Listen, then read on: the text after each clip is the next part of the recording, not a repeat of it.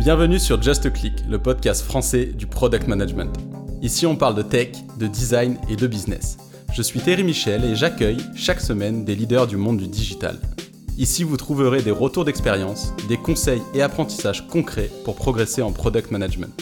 On dit que seul, on va vite, mais sur Just a Click, on prend le temps ensemble d'aller loin. Bonjour Fabrice. Bonjour Thierry. Merci euh, de prendre le temps pour cette, euh, cette discussion. Donc, je te propose tout d'abord de, te présenter. D'accord, bah, je m'appelle euh, Fabrice, j'ai bientôt 40 ans et, ça va faire, ça va faire presque une vingtaine d'années du coup que je suis dans le, dans le monde professionnel, que, que je bosse. J'ai un parcours un petit peu étonnant parce que j'ai toujours suivi euh, ce que euh, ce que j'avais envie de faire au moment où j'avais envie de le faire. J'ai jamais trop euh, projeté et, anticipé aussi bien dans la vie perso que dans la vie dans la vie privée. Donc j'ai démarré des études dans l'informatique parce que tout jeune j'avais créé une petite startup avec un pote à moi et on était à fond dans ce domaine et on faisait n'importe quoi, on calait des plaques Pelletier sur des, processeurs pour essayer de refroidir nos processeurs on s'est dit qu'on pourrait vendre ça. Bon, ça n'a pas du tout marché comme tu peux t'imaginer, mais bon. Donc euh, ça, m'avait quand même, euh, si tu veux, gardé cette, euh, cette fibre en moi que j'ai toujours, j'ai eu, qui m'a toujours un petit peu animé sur essayer d'aller faire ce qui me fait triper parce que c'est là où je me suis rendu compte que j'étais le meilleur. Et dans mes études, euh, j'adorais les maths et la physique. Donc, toi, tu, tu fais prépa, tu vas faire ton école. L'info, c'était une, une, évidence parce que j'adorais ça. Et en fait, je me suis rendu compte, euh, au bout de deux ans à, faire du ski à Grenoble, à m'éclater, que c'était pas assez généraliste pour ce que j'avais envie de faire. Donc, j'ai un peu évolué. Je suis reparti en Allemagne et j'ai fait un, double diplôme, un peu plus généraliste, euh, du coup, d'ingénieur standard. Et une fois que tu as fait ça, es, tu vois, tu as 22, 23 ans en Allemagne. Euh, je parlais la langue, heureusement, je l'avais appris avant. Dans un pays qui est euh, un petit peu plus, euh, disons, euh, qui te fait un peu plus grandir que le, système éducatif français de, prépa, tu te retrouves vite devant l'idée que bah, le monde est vaste, mais on attend de toi de choisir exactement ce que tu veux faire et comment le faire. Et quand on n'a aucune idée, bah, tu fais un peu tout et finalement, très rapidement, tu vas faire des, choses qui tendent à élargir tes, tes horizons plutôt qu'à les refermer quand tu sais pas trop ce que tu veux faire. Et donc ça a plutôt été une force, tu vois. Ça peut être, semble être une faiblesse de pas trop savoir ce que tu veux faire, où tu veux aller. Finalement, ça a été une grande force pour moi, parce que j'ai fait un, des études vraiment géniales où j'ai pu toucher à plein de domaines, de la nanoélectronique à l'info, à l'économie, au management, et tout ça en trois ans, ce qui n'était pas donné à faire en France, tu veux, sans passer par une école d'ingé, puis ensuite une école de commerce. L'Allemagne là-dessus m'a vraiment, euh, vraiment vachement aidé. Et j'ai pu démarrer ma carrière dans un, du coup, dans un grand groupe qui lui m'a ouvert plein de portes, c'était euh, dans l'automobile, et euh, qui m'a rapidement permis d'aller euh, vers des métiers aussi assez variés où je touchais de, tu vois, de la R&D aux US à la gestion de projet en Allemagne et au développement informatique en Inde, tout ça sous le couvert d'un seul et même projet.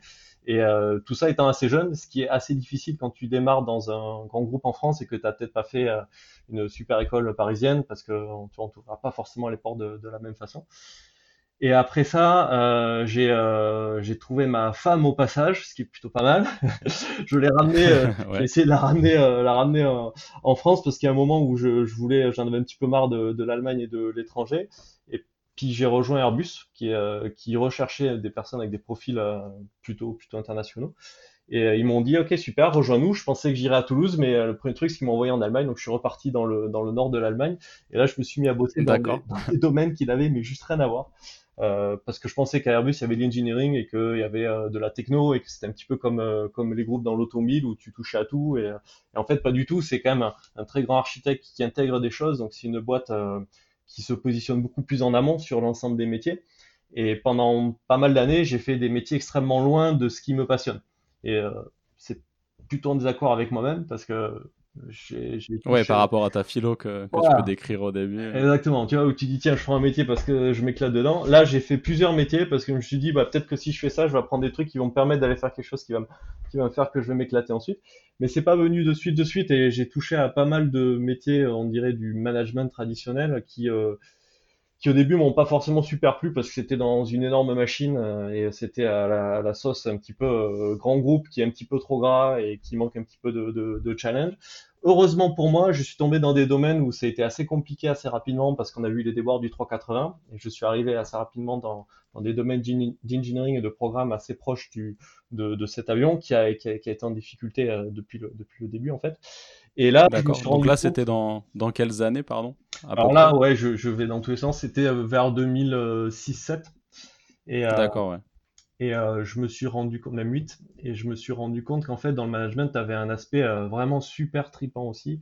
À partir du moment où tu avais vraiment une action de, je dirais, de d'humain à humain, et que tu trouvais des équipes avec laquelle, euh, avec lesquelles finalement la relation, elle allait un petit peu plus loin que, ok, on a un projet à résoudre, un problème à résoudre, un projet à amener, et il faut qu'on livre ça ensemble à partir du moment où tu devais essayer de développer des personnes et essayer de bosser avec elles pour que ce soit super bien, qu'on livre les choses au quotidien, mais qu'en même temps tu prépares un peu leur avenir, je me suis rendu compte que c'est un métier super fascinant. Et, euh, ça, c'était vers la fin des années 2000 pour moi, 2000, euh, ouais, 2009-10.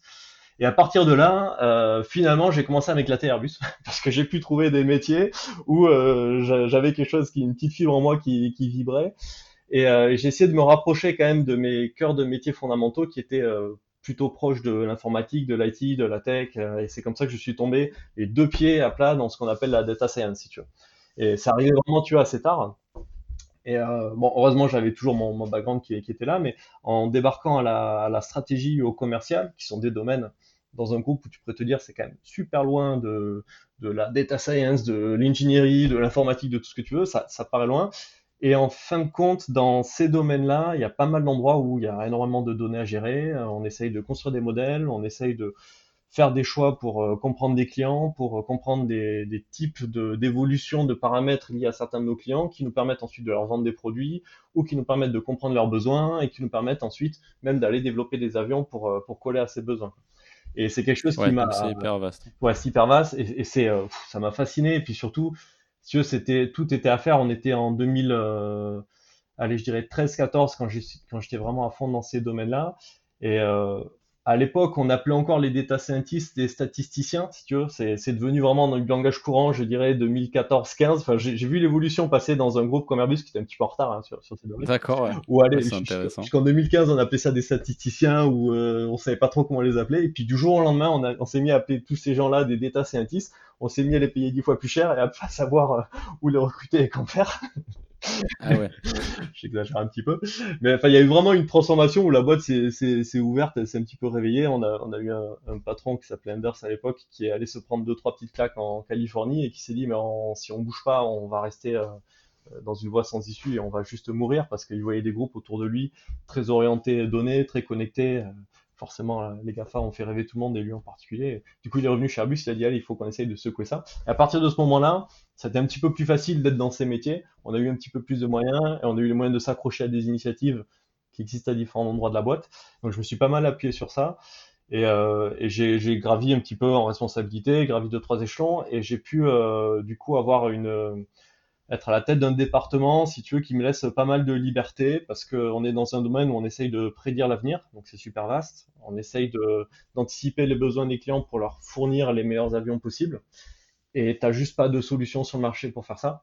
Donc on est un peu obligé de construire nos propres outils, nos propres modèles, d'aller euh, les changer avec le terrain et d'aller s'assurer qu'à la fin on puisse faire des recommandations au top management. Donc c'est un, un, métier un petit peu bizarre qui existe euh, certainement pas mal dans l'aéronautique ou dans les métiers euh, liés à, à, des tendances longues, l'énergie, euh, euh, peut-être peut-être les transports de manière générale. Et voilà, et j'ai fait ça pendant, maintenant ça fait 5 ans, donc depuis 2015 que, que je suis responsable de, de, ce département. Et en parallèle, au milieu de tout ça, j'ai commencé, à, je sais pas, au bout de 3-4 ans, tu vois, tu commences à faire le tour un petit peu quand même d'un poste, donc je commençais un petit peu à m'ennuyer. Je rigole, mais j'ai eu un moment où si on prend en reparler, mais euh, euh, j'ai eu envie de tenter une expérience un petit peu d'intrapreneuriat et on avait une idée bien précise en tête. On voulait amener un projet vraiment euh, extrêmement loin si on, avait pu. Alors peut-être pas tout à fait pu, mais et on est parti essayer d'incuber un projet un petit peu spécifique qui était lié à nos activités, mais pas directement nos activités, dans un incubateur d'entreprise qui, qui, existait à, Airbus. Et, et voilà. Et ça certaines choses ont marché, d'autres ont moins bien marché. Par contre, on a réussi à transformer l'essai sur une partie du, de l'activité et on était en train d'essayer de lancer une nouvelle activité qui était sur le, le fils spirituel de, de tout ce travail-là, de tous ces efforts. au moment où la crise Covid-19 est arrivée. Ouais. Et depuis, on a un petit peu ralenti nos élans sur ce point-là, mais bon, on n'a pas ralenti nos élans sur d'autres, je te rassure, parce que la crise nous occupe euh, nuit et jour. Ouais, là sur la prédiction, j'imagine que vous êtes plus que sollicité. Ouais. On est plus que sollicité et c'est juste euh, aujourd'hui euh, ouais, très très très très compliqué et forcément le bon après je peux pas force trop en parler euh, en ce moment parce que tu imagines bien qu'on est en plein dedans qu'on a juste pas encore suffisamment de, de, réponses à apporter hein, mais oui c'est c'est une crise sans précédent et qui challenge beaucoup beaucoup de nos convictions mais qui en même temps si tu veux comme toute crise tout le monde dans la phase négative là tout le monde ne regarde que la chute et personne n'arrive à s'imaginer qu'on va qu'on va s'en sortir et, et qu'on puisse sortir du du, la situation actuelle, alors que ça va être le cas. Et il faut bien s'y préparer et il faut prendre des décisions intelligentes parce qu'il faut arriver à ajuster euh, tout ce que tu fais, tous ces efforts que tu fais pour aussi pouvoir profiter de la reprise quand, quand elle sera là, si elle sera là, ce qu'on espère tous. Quoi. Et. Et entre-temps, en plus, euh, détail perso, euh, j'ai eu un petit enfant qui est né juste avant le confinement. Donc ça a été une phase assez... La totale. Ouais. assez fun. ok. Euh, du coup, si on revient au tout début, du coup, tu as créé, as créé une startup en fait. Donc euh, là, tu es, es, heureux en mode startup, mais au départ, tu as commencé aussi en mode startup plus ou moins. Ouais, alors euh, on était euh, étudiant, si tu veux, au Bahut. Et euh, D'accord. on avait un. On avait autour de nous, je pense, euh, c'était les années 90 là. Donc tout ce que tu regardais de partout, t'entendais que parler d'internet, de, partout, de comment ça explosait, de ce que ça permettait de faire, etc.. Et en fait, quand tu le ramenais à ce qu'on faisait d'Internet dans les années 95, euh, tu vois, des euh, ados dans les années 90 en France, ce que tu fais d'Internet, c'est quand même pas folichon, folichon, quoi. dire tu, tout le monde te vend une, un moyen de connecter le monde. Euh, donc, ok, tu, tu, démarres par ça, tu te retrouves sur des channels, sur des chats, tu te fais plein de potes virtuels, euh, tu as des potes réels qui viennent avec toi dans ces mondes virtuels. Mais finalement, les, les meilleures expériences que j'avais jamais eues, c'était peut-être des jeux en ligne euh, où tu étais avec tes potes et depuis chez toi, tu jouais avec eux, tu disais, ouais, c'est quand même fou de pouvoir faire ça. C'était vraiment l'expérience qui te transcendait, qui te changeait.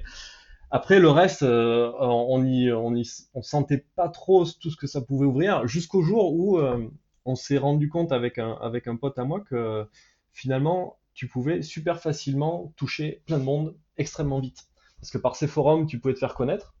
Et le premier truc qu'on a réussi à faire, c'est par des, des, forums qui étaient assez euh, orientés matériel informatique. Donc euh, notre notre notre site, enfin c'est mon site, c'est moi qui l'avais lancé. Le truc s'appelait Matos 2000. Si on s'imaginait que on survivrait même pas à l'an 2000, donc c'est pour dire on n'était pas du tout visionnaire, mais en fait on a eu raison. mais euh, on, on s'est dit, bah c'est fou, rien qu'en en faisant des tests de matériel informatique, on arrive à convaincre euh, des, euh, des boîtes de nous envoyer des, du matos, et avec ça on peut se construire nos machines. C'était vraiment le truc bête et méchant d'ado qui se dit bah, je vais faire des tests, je vais mettre ça en ligne et je vais être transparent, objectif et puis je vais avoir d'autres matériels et puis grâce à ça je vais me faire des, des super ababas. Et on, on a fait ça un peu sans trop savoir ce que ça donnerait et ça nous a un peu dépassé parce que finalement ça a plutôt bien marché. On a reçu euh, quelques pièces à tester, euh, euh, c'était vachement orienté sur le processeur, système de, de refroidissement des processeurs parce qu'à l'époque quand tu voulais faire des, jeux ou des applications graphiques un peu grosses qui étaient nos, deux passions, rapidement il te fallait du, CPU, les cartes graphiques ça, démarré mais ça, n'était pas là donc il fallait quand même des CPU qui tenaient aussi bien la route. Et euh, ça chauffait de suite et il y avait plein de problèmes et donc on avait spécialisé un petit peu euh, tout ce qu'on savait faire sur ça. Et on s'est rendu compte que tu peux toucher plein de monde, tu peux avoir plein de monde qui t'aide. On a eu euh, des, potes de l'époque qui nous ont fait des interfaces web alors qu'on savait même pas encore en faire, avec des trucs super dynamiques, qui savaient faire du JavaScript et tout, quand nous on débarquait dans plein de domaines et que tu peux aussi trouver des clients. Et euh, parce que dans ce monde-là, tu trouves aussi le geek qui finalement, euh, tu crois qu'il a 15 ans, qu'il a ton âge, bah non, il en a peut-être 30, il a déjà un peu d'argent, et il s'en fiche de mettre 40-50 euros pour acheter un système à, à deux tondus qui sont euh, tu vois, au fin fond du, Pays Basque à essayer de, bricoler des machines dans leur coin. Quoi. Et ça, c'était fascinant parce que ça nous a permis de voir que finalement, le, monde, il est, ultra accessible, et Internet a permis ça. Et c'était la, la, première fois qu'on voyait vraiment une utilité, qu'on a commencé à se dire ah ouais mais euh, moi personnellement c'est je sais que c'est à ce moment-là où je suis je comprends la puissance du truc. Jusqu'à présent, tu vois, j'étais plus euh, pas sceptique, mais je me disais ouais c'est cool, bon tu te connectes au monde, tu vas avoir plein d'infos, c'est une grosse encyclopédie, puis tu vas jouer avec tes potes en ligne. Et après je me suis rendu compte bah non en fait ça veut dire que tu peux toucher tout plein de monde super vite, donc tu vas pouvoir créer des tonnes de trucs avec tout plein de monde extrêmement vite. Et en fait dans ma vie de tous les jours, avant que ça se réalise, tu vois, il aura fallu passer par, euh, allez, les GAFAS, mais en gros, Facebook, ce genre de, ce genre de, de boîtes qui ont réussi à amener ça dans ton quotidien de façon complètement transparente. Mais il y a eu quand même une bonne dizaine d'années, tu vois. Et tout le temps de, de mes études, bah, Internet, c'était un truc, mais finalement, on était plutôt souvent connecté sur des réseaux, des réseaux euh, de fac, des réseaux d'université, de grandes écoles, plus que Internet en soi, quoi. Et, l'aspect, euh, tu vois, le pire, enfin le pire, le, le plus connecté qu'on faisait, c'était peut-être euh, des trucs comme ICQ, des, outils de chat, un peu, tu vois, la WhatsApp maintenant. Bon, mais bon, c'est un peu un tout petit morceau du, du géant, du géant Internet. Et, euh, et, je pense que dans cette phase-là, euh, j'avais pas le sens d'entrepreneur pour voir les, les éléments fondamentaux qui, qui, manquaient pour le mettre en place. Alors que si tu l'avais eu, je pense avec la petite expérience qu'on avait eue avec mon pote euh, de l'époque, euh, si on avait eu cette fibre-là, je pense qu'on aurait tenté des dizaines de boîtes dans tous les sens. Quoi. Mais c'était finalement assez compliqué à voir. Quoi. C'était, euh, ça demandait, je pense, un recul aussi sur euh, les briques qui manquaient pour constituer ces, ces solutions il fallait une expérience euh, qui, qui était pas ridicule. Donc ça m'a fait aussi vachement relativiser sur euh, le succès des GAFAS. Je pense que c'est pas juste de la chance. Quoi. Il y a quand même une, une intelligence derrière absolument. C'est vrai que c'est quelque chose, on a tendance à un peu les sacraliser et penser qu'ils ont eu la bonne idée au bon moment, mais derrière c'est aussi beaucoup l'exécution, exécution, exécution. Quoi. Ah, carrément, et puis, et puis ils, ont, ils, ont, eu la bonne idée au bon moment, puis ils ont, enfin, ils l'ont changé 40 fois leur idée, mais en plus ils l'ont je pense qu'ils l'ont intuité euh, parce qu'ils avaient une longueur d'avance sur vachement de monde. C'était, c'était très dur de, de les avoir euh, de façon super pertinente, super ciblée. Quoi. Et, euh, et en même temps que si j'ai fait mes, mes, premiers pas dans un, dans un pays étranger, là, quand je suis allé étudier en Allemagne, j'ai aussi bossé dans une start-up. tu peux bosser quand tu es étudiant en tant que, je sais plus comment ils appellent ça, EV. Donc c'est un, une espèce de, de mini-job. Tu, tu peux bosser le soir et le week-end ou les jours fériés. Et, euh, et, ça, et puis, bon, tu as les conditions sociales qui te permettent de faire assez facilement. Et euh, quand j'ai rejoint une, une, petite start-up qui, elle, euh, avait un marché ciblé ultra niche, c'était les, les sages-femmes. Ils s'occupaient de, de, créer un petit peu le SAP des, des sages-femmes. Je me suis rendu compte aussi que finalement, tu n'avais pas forcément besoin d'avoir l'idée de fou et de génie pour euh, faire une boîte qui fonctionne. Le, type qui gérait sa boîte, il avait une dizaine de, personnes euh, au, grand max, moi, compris. Euh, mais ça tournait super bien pour lui, sur une niche, si tu veux, qu'il avait créé, je pense, d'expérience, parce que je pense que sa femme était sage-femme, je lui ai jamais demandé d'ailleurs, je ne me souviens plus, mais j'imagine que ça venait de là. Et, et euh, cette niche, il l'a développée, il l'a poussée vachement loin. Et finalement, il n'y a pas que euh, l'idée de génie euh, et l'exécution de folie qu'un Google a pu mettre en place qui permet d'avoir un succès. Bon, c'est pas les mêmes échelles, hein, mais, qui permet de faire fonctionner euh, une entreprise. Ça, ça m'a toujours donner un petit peu. Euh, ça m'a toujours rappelé que d'un côté, euh, tu vois, tout le monde n'est pas Larry Page ou, euh, ou, quiconque, ou Mark Zuckerberg. Mais par contre, n'importe qui peut aussi arriver à faire des trucs si tu as une à peu près bonne idée, que tu es organisé et que tu as les gens qu'il faut autour, et que tu arrives à le mettre en place. Ça ça m'a vachement accompagné, ça, depuis, euh, depuis ces expériences. Et à l'époque, du coup, tu as appris à développer, euh, parce que les ressources, c'était pas les mêmes. Quoi. Le Stack Overflow, j'imagine que ça n'existait pas. C'est un bon L'indexation, bah, vu qu'il n'y avait pas encore Google euh, pour aller trouver les. C'était quoi Alta Vista? C'était quoi les moteurs de recherche euh, à l'époque? À l'époque, c'était Alta Vista. Ouais, on avait Netscape. On, on utilisait Alta Vista et euh, Yahoo. Non, il y avait vachement Yahoo aussi. Euh, qui, Yahoo ouais. qui commençait à apporter d'ailleurs des réponses sur le code. Alors, je me souviens plus, il n'y avait pas Stack Overflow, mais tu avais des forums où tu trouvais quand même des, des infos quand, quand tu coinçais. Après, ça paraît ringard, mais on utilisait vachement de bouquins. Je me souviens que pendant mes, mes études, j'ai dû apprendre le Perl pour traiter euh, beaucoup de données à un moment. Et en fait, euh, bah, j'avais un énorme bouquin de Perl là, là, sur la table. Et puis tu t'allais dans les pages, l'index de la page et tu avais les fonctions. Et ça marchait assez bien. Et tu trouvais bien ton info en fait. Hein, et tu apprenais, aussi bien. Après, euh, je, pense que c'était quand même euh, certainement moins efficace que, que ce que tu as aujourd'hui. Et, euh, voilà. et tu vas certainement moins vite. Tu allais certainement moins vite que tu peux aller aujourd'hui. Par contre, il y avait un côté assez sympa de passer par des bouquins, c'est que t'en profitais pour lire un petit peu les choses autour et pour aller un petit peu de A à Z sur les choses que t'apprenais. Quand t'apprenais des trucs, par exemple, à un moment, euh, j'ai fait une thèse, euh, c'est pas une thèse, c'est une, ils appellent ça diplôme CIS en Allemagne, c'est ton, ton feu, quoi, ton stage de fin d'études. Tu le fais souvent dans des, dans des labos, donc c'est une, c'est une mini-thèse, il faut que tu écrives ton truc dans la chambre. Et j'ai fait ça sur des, euh, des capteurs euh, connectés euh, euh, qui mesuraient des, des indicateurs, euh, par exemple, je sais pas, la pression de ton sang ou des, même des trucs un petit peu plus fins c'était des maladies cardio, cardiovasculaires ou des maladies respiratoires. Donc il y a tout un tas de, capteurs un petit peu partout sur des, sur des patients. Et euh, j'avais dû construire le système qui rassemblait les données de tous ces capteurs et les affichait sur un, sur un smartphone. Alors à l'époque, je sais même pas si on appelait ça smartphone. C'était euh, Nokia qui avait, euh, qui avait un OS qui s'appelait Symbian OS, qui était un petit peu le précurseur d'un Android, et tu avais des briques et tu pouvais construire des trucs, et bon, tu pouvais apprendre tout ce langage. Et forcément, l'info bah, tu avais le bouquin et tu avais le kit de développeur qui t'était fourni, et puis le, labo utilisait ça, donc il m'avait tout filé, il me l'avait expliqué. Tu pouvais aller dans des niveaux de finesse pas possible et apprendre un truc qui, qui te permettait d'aller ultra loin et qui est euh, complètement à jeter euh, même pas, même pas deux ans plus tard, tout était complètement à jeter parce que la, la techno, elle a bougé tellement vite que tout ce que tu avais pu apprendre, euh, tous les, les, les, détails et les, les, tweaks que tu dois apprendre pour faire marcher cet OS, c'est complètement inutile parce que tu n'étais pas dans le fondamental des trucs qui te servaient sur le reste. Donc ça, c'est un des trucs, euh, parfois aller trop dans le détail. C'est pour ça, euh, ouais, les au niveau des bouquins, je me disais justement comment, euh, enfin, vu que ça évoluait hyper vite, euh, comment les bouquins restaient à jour par rapport à. Est-ce qu'ils avaient peut-être une approche plus euh, haut niveau et moins technique, du coup plus sur les, les paradigmes qui se cachent derrière, la les, les, paradigmes de programmation, la façon d'architecture ton code, ou est-ce qu'ils étaient aussi aussi techniques qu'on peut avoir sur le net aujourd'hui, avoir des bouts de lignes de code, comment faire ci, comment faire ça? Bah, t'avais les deux, mais justement c'est un peu ce que je, je, je m'exprimais, j'avais du mal c'est que c'est exactement ça. C'est-à-dire que les bons bouquins, ils te faisaient prendre du recul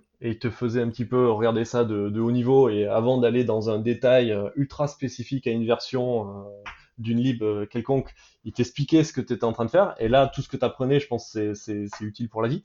Et après, tu avais les, bouquins un peu, tu vois, les trucs où il y avait des, dizaines d'éditions qui étaient remis à jour dès que les librairies changeaient et que tu réutilisais. Bon, et que tu as quand même très rapidement trouvé sur le web aussi. Euh, il faut le dire quand même super, super vite. Moi, euh, euh, à les sorties des années 90, je trouvais quand même sur le web tous les docs de référence, toutes les API, tout tu le trouvais sur, sur le web quand j'ai commencé à coder en termes d'API, de, de, de l'HTML fonctionnait bien, tout était là. Enfin, c'était quand même le même monde qu'aujourd'hui. C'est juste que tu allais peut-être pas télécharger des fichiers de, de, centaines et de centaines de mégas, c'est peut-être pas forcément les réseaux pour.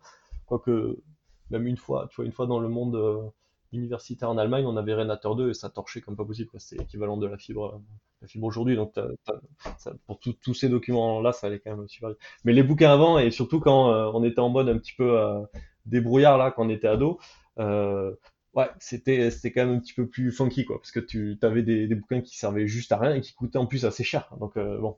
Bah c'est ce que je me disais ouais. Et, les bibliothèques de ton bahut, elles avaient jamais les bonnes versions. Donc euh, bon, en général, ce qui se passait, c'est que tu avais des bouquins sur les fondamentaux et tu avais, tu vois, Java, on t'expliquait Java. Et puis après, quand tu avais une librairie graphique ou quelconque que tu, que tu voulais utiliser, si tu trouvais pas sur le web, bah, tu allais feuilleter deux trois pages des deux trois trucs clés que tu cherchais euh, dans la librairie. Voire j'en ai eu connu qui ont fait commander des bouquins à leur libraire qui ont juste lu les deux trois pages qu'il leur fallait et qui ont jamais acheté de bouquin. Mais je les dénoncerai pas aujourd'hui. mais bon, euh, je, pense qu'on a été un peu euh, en, Europe, on a on était un petit peu à la traîne quand même sur sur le web. Je, je serais curieux d'avoir tu vois l'avis d'un ado américain qui avait le qui était ado quand moi je l'étais aussi et voir comment lui il avait expérimenté le truc parce que je, serais prêt à parier que pour eux c'était déjà vachement plus connecté tu vois. Ils avaient peut-être plus de ressources euh, et aussi peut-être qu'ils mesuraient plus euh, l'impact que ça allait avoir en, termes économiques et en termes d'opportunités. Euh. Il y avait peut-être ça, puis après il y avait aussi la barrière de la langue parce que je, je me souviens même plus, tu vois, maintenant l'anglais paraît une évidence, mais je sais que quand j'avais 15 ans, euh, je devais pas parler super bien anglais, donc j'imagine qu'il y avait certains trucs que je cherchais et je devais un petit peu galérer à les trouver en anglais. Enfin, remarque à 15 ans si je parle anglais. Ça, je sais même plus quoi. Faudrait que je re-regarde. Mais je sais que les bons bouquins de, de code, ils étaient en anglais à l'époque, donc tu étais un peu obligé de passer par l'anglais. Donc voilà, sur quand t'es américain, t'as pas ce problème-là. Et, du coup, donc après ça, euh, tu as réussi à valoriser ton expérience de startup euh, pour entrer dans une grosse boîte euh? Alors à l'époque, pas du tout. C'était vraiment pas, tu vois, la mode, des startups que tu as eu, Startup Nation ici, là, depuis quelques années, c'était pas du tout le cas. voire même, les grands groupes, ils préféraient recruter des gens tout frais d'université qui formaient. Et, tu vois, typiquement, moi, mon premier taf, c'était en parallèle avec un espèce de training qui durait plusieurs années où vraiment la boîte te met dans un moule, quoi. Et ils t'apprennent le management à leur sauce, ou ils t'apprennent leur façon de, de, voir les choses, et ça dure, ils investissent vraiment en toi sur 2-3 ans. parce qu'ils veulent, ils veulent te former pour que tu fonctionnes dans leur, dans leur grand rouage de leur grand groupe et de, de leur grand truc. Et être un peu avec le sens d'entrepreneuriat, c'est peut-être même pas quelque chose qui, qui pensait utile à l'époque. Tu ils se disaient peut-être, ouais, ça va plutôt foutre le boxon si je le mets quelque part parce qu'il va en faire qu'à sa tête, il va écouter que ce qu'il pense. Et c'était pas forcément les compétences à mettre en avant. Même si au final, c'est là où il y a toujours la même schizophrénie, je trouve, des grands groupes, c'est que ils ont besoin euh, que de ça presque. Enfin, ils ont énormément besoin de profils euh, qui, savent un petit peu euh, ce qu'ils ont envie de faire, qui sont créatifs et puis qui n'ont pas peur d'aller un peu au-delà de, des périmètres qu'on leur donne. Ils en ont vraiment besoin, mais ils veulent pas s'avouer. Et en même temps, euh, si eux, ils te laissent pas forcément les moyens d'aller t'exprimer jusqu'au bout. Donc ils sont, ils sont toujours super ambivalents sur, sur les aspects d'entrepreneuriat. Et je pense qu'à l'époque, c'était même pire. Ils s'imaginaient même pas que ça pouvait être utile voire euh, certains peut-être. Et dans ce cas-là, euh, s'il le faisait, il le disait, euh, il le disait peut-être pas haut et fort, quoi. Donc ça se trouve, je m'en suis même pas rendu compte que certains des, managers qui m'avaient recruté à l'époque disaient ah ouais tiens, tu pourrais bien bien fitter là-dessus. Parce que là le projet que j'ai eu, mon premier projet, c'est vrai que c'était un petit peu le bazar. C'était un, système embarqué qu'on qu'on intégrait dans des dans des voitures, dans des voitures haut de gamme. Donc tu peux imaginer aujourd'hui les systèmes de GPS. Ouais. Tu connais avec les cartes des trucs. On l'embarquait dans le véhicule et on voulait pouvoir le sortir du véhicule. Donc tu vas me dire, bah, c'est un smartphone. Bah oui, c'est un smartphone, mais à l'époque, ça n'existait pas. et à l'époque, tu avais, euh, avais TomTom, ce genre de truc qui commençait à débarquer sur le marché. Donc c'est juste avant que ça, ça arrive, où il y avait la même idée euh, pour le constructeur chez qui, chez qui je bossais. Et on voulait faire un système qu'on puisse avoir dans le, véhicule, enlever et prendre avec nous, et qu'on puisse du coup euh, intégrer dans un véhicule, même, même s'il n'a pas été là à l'achat et offrir l'option, si tu veux, dès l'achat, d'avoir un, un réceptacle qui te permettrait de connecter cet appareil pour profiter de certaines fonctions qui sont embarquées dans le, dans le véhicule. Donc c'était assez euh, visionnaire pour l'époque, c'était assez cool. euh, mais c'était un peu le bazar parce que c'était complètement à l'envers de ce que la boîte savait faire. Donc finalement, ils étaient plutôt contents, je pense, d'avoir quelqu'un qui aime bien euh, naviguer en... les mains dans le cambouis. Mettre les mains dans le cambouis, naviguer en eau trouble, qui et ça me, ça me faisait marrer d'aller bosser avec des Indiens à l'autre bout, de, bout de la Terre. Et, et sans le dire, c'est un peu des les critères qu'ils ont dû dire dans mes entretiens et c'est un peu ça qu'ils ont dû chercher mais ils me l'ont jamais même avoué ça se trouve euh, D'accord. Je le saurais jamais. Et c'était quoi comme techno euh, à l'époque du coup euh, sur ces systèmes embarqués Alors c'était du, du Java. C'était du Java à l'époque. D'accord. et il y avait vachement de librairies faites maison en assembleur. Enfin il y avait des trucs très très pointus. très fondamentaux qui accédaient au, capteur du véhicule et je pense que c'est toujours pareil. Et après, c'était packagé dans différents types de librairies en C. Et puis, on s'y connectait, nous, en Java, parce qu'on avait, on avait vachement de parties graphiques. Et il y avait des librairies, je me souviens, Java, qui tournaient assez bien pour faire les représentations de ce qu'on voulait faire. Oui, parce que tout ça, on voulait faire en 3D d'ailleurs. Euh, la représentation ah des cartes. Ah, dans, début des années 2000. Ouais, ouais, c'était début des années 2000 et c'était un système. Alors, au début, c'était de la pseudo 3D et ensuite, on visait la, la vraie 3D. Et on a même essayé, euh, parce que la, la boîte c'était Bosch, ils avaient une, une, filiale en Californie, donc j'avais été un petit moment en Californie, où on avait essayé d'intégrer euh, un moteur 3D euh, qui, qui, avait été fait par Aaron Lee, qui était ensuite le fondateur de Google Earth. Et le gars était passé par, par la même boîte, et on avait récupéré son code. D'accord. Et euh, je me souviens, et d'ailleurs, il y avait son, enfin, son code était super bien fait. D'ailleurs, le gars était grandissime. Je me souviens que c'était un des premiers codes qu'on avait utilisé. Et on arrivait à représenter, à projeter les vieilles cartes Bosch et Blaupunkt sur, euh, sur les sphères que ce mec-là avait, avait créé et qui te faisait un petit peu une, une impression de système de navigation à, à, la Google Earth, mais bon, 100 fois plus moche euh, et 10 fois plus lent, mais c'était un petit peu les prémices de ça, quoi. Et le code, c'était du code euh, open source à l'époque ou, euh, vous aviez acheté une licence? Bah, Il avait bossé pour la même boîte, il, était passé par chez Bosch, il avait bossé je sais pas combien de temps euh, avant qu'on arrive. Donc le code, appartenait, le code appartenait à, la boîte et nous on avait récupéré ce code-là, on avait, on avait continué sur, sur ce qu'il avait fait et on avait utilisé ça pour connecter un, un il y avait le système de données qui était géré par l'Allemagne et ils étaient super forts pour arriver à mettre toutes les données de cartographie dans, dans un CD, parce qu'à l'époque, tu avais des contraintes physiques euh, stupides, quoi. Il fallait que tout rentre sur un, sur un seul CD. Il n'y avait pas encore de disque dur. Alors, il y en avait peut-être, mais c'était pas super courant dans les modèles. Oui, il y en avait d'ailleurs. Il y en avait, mais c'était vraiment les modèles super haut de gamme. Donc, le système de navigation standard, il avait plutôt un CD. Les mises à jour étaient envoyées par CD. Donc, tu avais 700 mégas pour avoir euh, ta zone. Et euh, du coup, il y avait des, des trucs super sioux pour compiler ta donnée, la compacter, s'assurer que tu les infos fondamentales et pas plus. Euh, bon, et sur la navigation, il fallait que ce soit super safe. C'était assez, assez, assez sioux. Et à côté de ça, tu avais les, Californiens, si tu veux, qui avaient fait le, le modèle funky 3D super joli, mais bon, qui avait pas euh, les données, donc il avait fallu connecter ces deux mondes. Et puis deux, tu vois, deux philosophies aussi bien différentes avec les Allemands qui voulaient pas forcément les trucs super funky euh, et super chouettes, qui voulaient que leurs données euh, soient, soient, bonnes et à temps et, et bien pour l'utilisateur. Quand en fait l'utilisateur lui, je pense qu'il aurait même un peu plus de funky et avoir quelques erreurs dans la, dans la, dans la carte. Certes, c'était très important pour lui, mais je suis, je suis sûr qu'il aurait préféré un peu plus de funky plutôt que la donnée 100% béton mais bref. Et tu trouvais euh, à l'époque, même dans, je sais pas, dans le code, on va dire, cette, euh, déjà cette différence d'état d'esprit où on, a tendance à penser que l'Allemagne euh, peut être très carré sur les choses et qu'aux États-Unis, si on, sort quelque chose vite et puis après, on voit ce que ça donne. Est-ce que c'est une bonne question. Je pense pas que j'étais assez bon en code pour le voir, tu vois, pour le sentir. par contre, parce qu'à l'époque, en plus, je m'occupais pas mal de l'architecture et le code fondamental, c'était euh, déjà un Indien qui était avec moi ensuite en Inde, qui, s'en occupait. Euh, mais, il y avait un truc, c'est dans l'état d'esprit, dans la façon de bosser. Euh, c'est, tu vois, c'est tout con, mais les Allemands, ils avaient des, des specs qui étaient vraiment bien faites. T'arrivais dans un domaine, je connaissais pas le domaine, je comprenais euh, ce qu'il voulait faire, c'est assez intuitif, tu vois. Tu dis c'est un système qui représente des cartes et tu navigues, bon c'est assez facile à, intuiter. Mais l'aspect qu'elle te permettait de comprendre très rapidement ce qui se passait, ce que ça donnait. Et quand je suis arrivé aux US, on te file un, c'était un peu plus ambiance labo de recherche en plus la filiale américaine, mais c'était quand même cet esprit un peu californien. On te file une machine et euh, démerde-toi, t'avais le code dessus.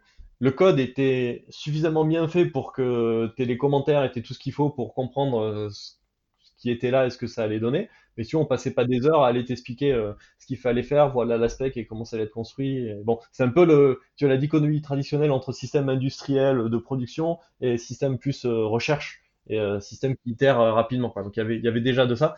Après, je, je sais pas si on peut généraliser et dire que c'était système allemand et système américain. Je pense que c'est plus que d'un côté, tu avais quelque chose en prod qui livrait des, des, tonnes de CD à tous les clients des grands groupes allemands, et de l'autre, c'était un, plutôt un esprit labo qui essayait d'innover pour, euh, pour le grand groupe. tu peux trouver la même chose au sein d'un même pays. Sûr. Oui, oui, ok, je vois. Mais bon, c'était quand même sacrément fun. Tu m'y fais repenser, c'est vrai que ça fait un que j'avais pas repensé à cette époque. et par contre, on bossait mais nuit et jour, quoi. C'est fou. C'était euh, ah, oui. ça, c'est une sacrée différence. Ouais. Tu vois, les, Allemands, ils avaient une culture du, du travail euh, très stricte dans le sens où, où je me souviens que mes chefs en Allemagne me disaient, ouais, c'est bon, là, il est, il est tard, rentre chez toi on m'a jamais dit ça aux US, quoi. Jamais, jamais, jamais. Et voir euh, les mecs te ramener des pizzas et euh, c'était normal euh, d'y passer tes nuits. une c'était plus l'inverse qui était pas normal pour eux, quoi. limite, ouais, limite. c'était un état d'esprit et je pense que c'est resté dans. Ça, c'est vraiment de la culture. Hein. Et c'est marrant parce que je pense pas que ce soit la culture américaine, parce qu'il y avait vachement, vachement d'étrangers qui étaient dans le labo de recherche. Je pense que c'est plus la culture de plein de monde qui venait là pour essayer d'arriver et faire quelque chose de leur vie. Donc ils étaient super motivés, donc ils y mettaient tout. Quoi. Ouais, c'est l'Eldorado, euh, et du coup, on y va euh, corps âme. Euh. Exactement, exactement. Et je pense que c'est toujours pareil. Hein. ça fait un moment que j'ai pas mis les pieds en Californie, mais t'es un peu toujours de ça où t'as un niveau de fou parce que tout le monde y va avec la pression de vouloir absolument réussir. Donc une fois qu'il y est, il faut à tout prix qu'il réussisse, donc il met absolument tout ce qu'il a, et ça crée un, gap de productivité par défaut par rapport à d'autres zones où t'as des, des gens qui vivent un peu plus sainement, on va dire. Parce que je suis pas sûr que ce rythme-là, tu puisses te tenir 10 ans dans ta vie, si tu veux.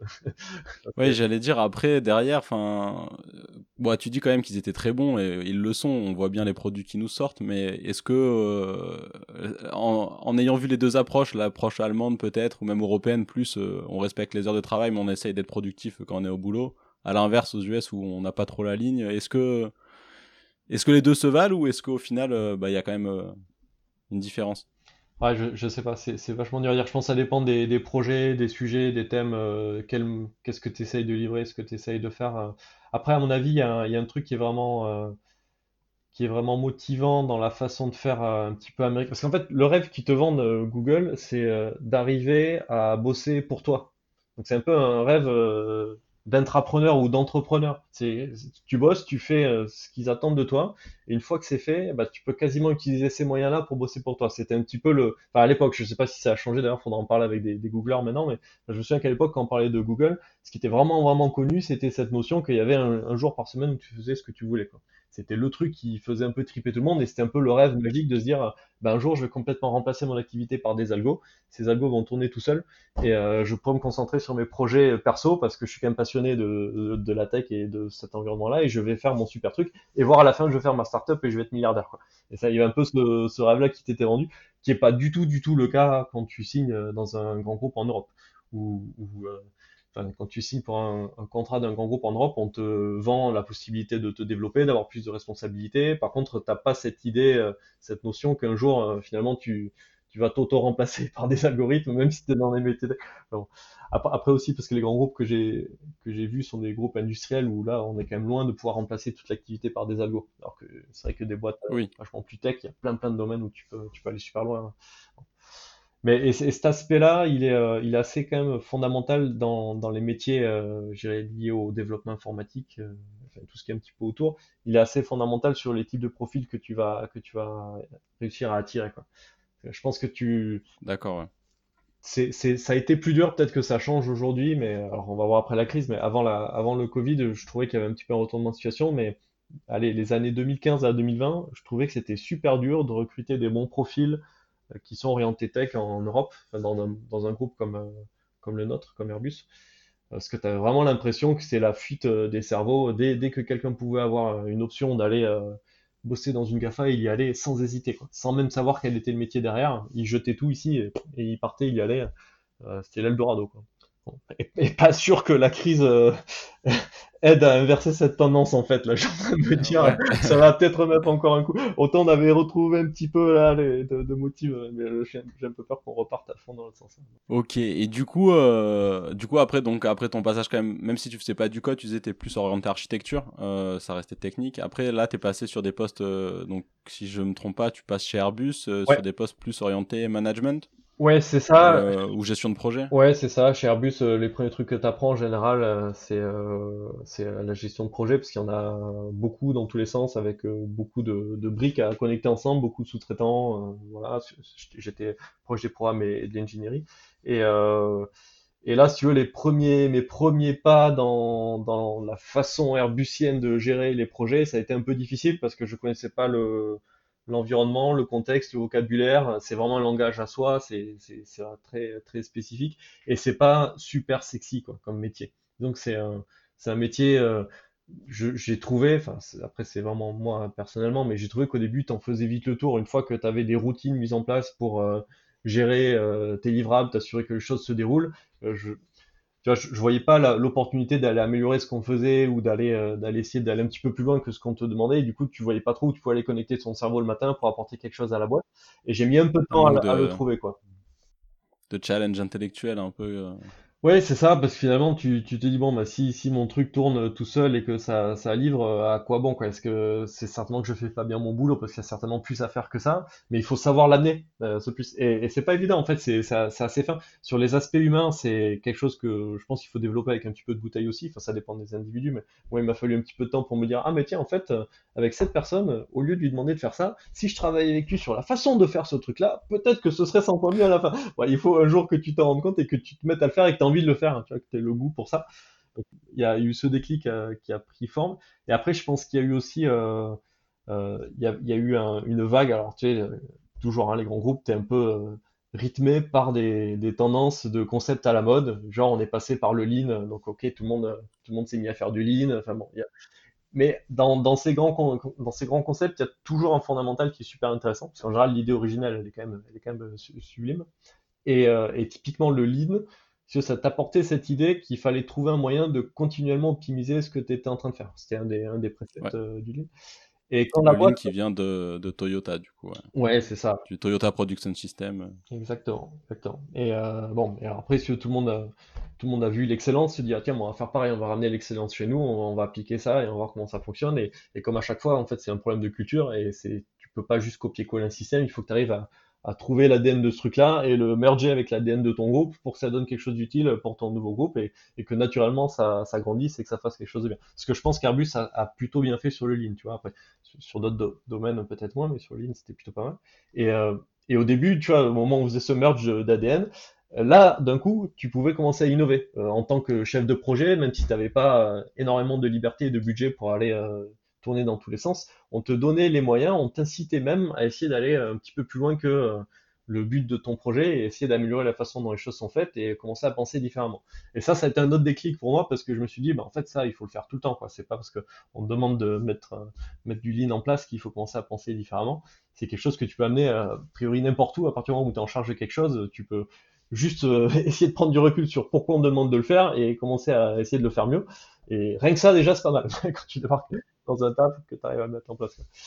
Mais tu vois, il faut, je pense qu'il faut aussi euh, peut-être un peu l'assurance euh, qui vient euh, plus ou moins vite aussi selon la personne, et l'assurance que tu peux te mettre à, le faire. Et, et voir, il faut pas avoir peur de se faire taper sur les doigts, parce qu'en général, au début, tu te fais taper sur les doigts, ce qui était un petit peu mon cas au début. Bon, c'est pas grave, il faut quand même continuer à foncer, jusqu'au moment où tu as suffisamment de bouteilles et que les gens autour de toi se rendent compte que c'est bien et que ça apporte quelque chose. Bon, tu es toujours obligé de passer par une phase qui est un peu délicate. Ouais. Bon, après, c'est en général, on dit souvent si, si justement tu te fais pas un peu mal euh, ou que tu te fais pas un peu taper dessus, c'est que tu pousses pas assez, quoi. Donc, euh, j'ai envie de dire, c'est aussi dans quand t'as une logique un peu de vouloir toujours t'améliorer, progresser, euh, ouais. quelque chose. Ouais, mais c'est mais c'est aussi un truc où je pense que les, les très grands groupes sont sont sont pas très sains là-dessus. C'est-à-dire que finalement, ils ont qu'une envie, c'est que tu fasses ça, mais ils vont jamais te le dire en face. Et voire ils vont te mettre plein de bâtons dans les roues pour plein de raisons raison plus ou moins bonne, mais ils vont te mettre plein de bâtons dans les roues, puis finalement, euh, si tu persévères et que tu y arrives, bah, ils vont être super contents que tu l'aies fait, quoi. Et pour autant, tu vois, quand tu te retournes sur le chemin parcouru, tu regardes, tu fais, mais regardez, là, comment j'ai galéré à ce moment-là, vous avez pu m'aider, avec à peine plus de budget ou telle personne en plus, on l'aurait fait deux fois plus vite. Mais euh, bon, tu vois, il, comme ils croient que ce qu'ils voient, très souvent, il faut, il faut avoir des, des résultats pour pouvoir euh, vendre la suite. Donc, il faut avoir des, des, des, choses déjà faites avant de pouvoir les faire c'est toujours un peu compliqué, quoi.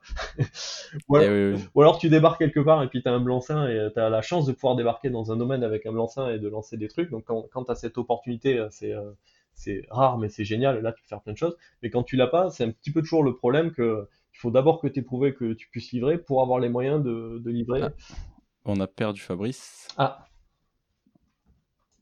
Je suis de retour. Ouais, c'est bon, t'es de retour, pardon. Ah, j'ai vu l'écran se brouiller, je me suis dit, c'est la fin de ma connexion internet. Tout va bien. non, c'est bon. Ouais, donc tu vois, t'as cette ambiguïté-là dans les, dans, les, dans les grands groupes qui est un petit peu, euh, un petit peu gênante. Et, et c'est là où euh, je m'imagine, mais je peux que m'imaginer parce que je l'ai pas vécu, mais je m'imagine que si t'es euh, chez Tesla ou Amazon, c'est pas la même chanson. je m'imagine que c'est un peu l'inverse, c'est-à-dire que si tu fais pas ça, tu survis même pas en fait. mais bon, je je l'ai pas vécu, donc c'est que ce que j'en lis. Et du coup, ça nous amène après à ton projet euh, d'intrapreneuriat, du coup, donc ce que. Ouais. Ouais. Euh, sur la, autour de la data science pour le coup. ouais, bah ouais. Donc, euh, ce qui s'est produit, c'est qu'on s'est rendu compte qu'une partie de notre activité, on pouvait assez facilement la faire pivoter pour en faire un service.